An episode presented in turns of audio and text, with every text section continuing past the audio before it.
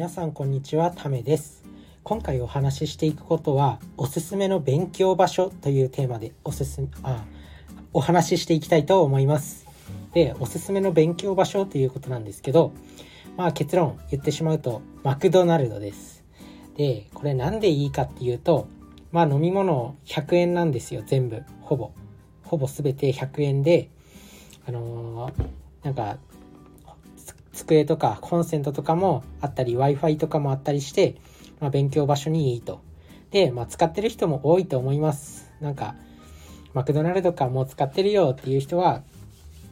まあもちろん、あの、今まで通り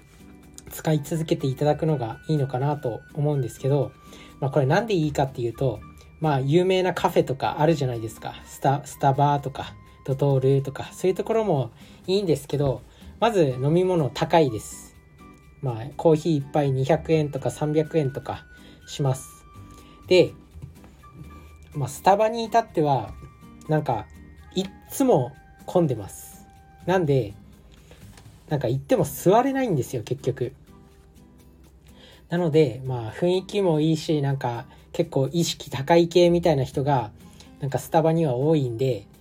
あのスタバに行って MacBook 開いてカタカタやってる人とか結構見かけるんですけどまあ座れないっすねスタスターバックスは。なんで、まあ、Mac が一番なんか程よくいつ行って行ってもなんか結構あい空いてる空いてる席結構座れるしなんか程よくまあ空いてるというかでたまになんかちょっと変な人とかいるんですけど、まあ、そこはやっぱ安いな安いならではのデメリットではあるんですけどまあおおむねマクドナルドは勉強場所としてコスパのいい勉強場所として非常に優れているんじゃないかなと思っています。なのでまああの本当にお金なくて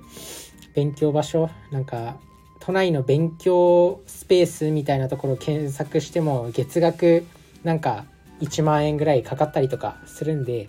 ま何か勉強したい。でも、家でやるのがやっぱ一番いいですよ。いいですけど、なんか、ずっと家でやっててもなんか、息苦しいし、なんかたまに環境を変えたいなっていう時あるじゃないですか。そういう時は、まあ、マクドナルドとか行ってみるといいんじゃないかなと思います。まあ、マックはね、結構どこにでもあるんで、駅前とかだったら結構どこにでもあったりするんで、まあ、地方の人とかだったらちょっと難しいかもしれないんですけど、まあ大体なんか地方都市とかまああの駅近なんか都内に住んでる人とかまあちょっとちょっとしたちょっとした都会っていうのかな。そういうところに住んでる人だったら、まあ、マックいいんじゃないかなと思っています。ということでまあおすすめの勉強場所ということでマクドナルドでした。まあね安いしあの w i f i とかもあるしなんかいつ行っても結構空いてたりするっていうので、まあ、お気に入りのマクドナルドぜひ見つけてみてください。それじゃあね、バイバーイ。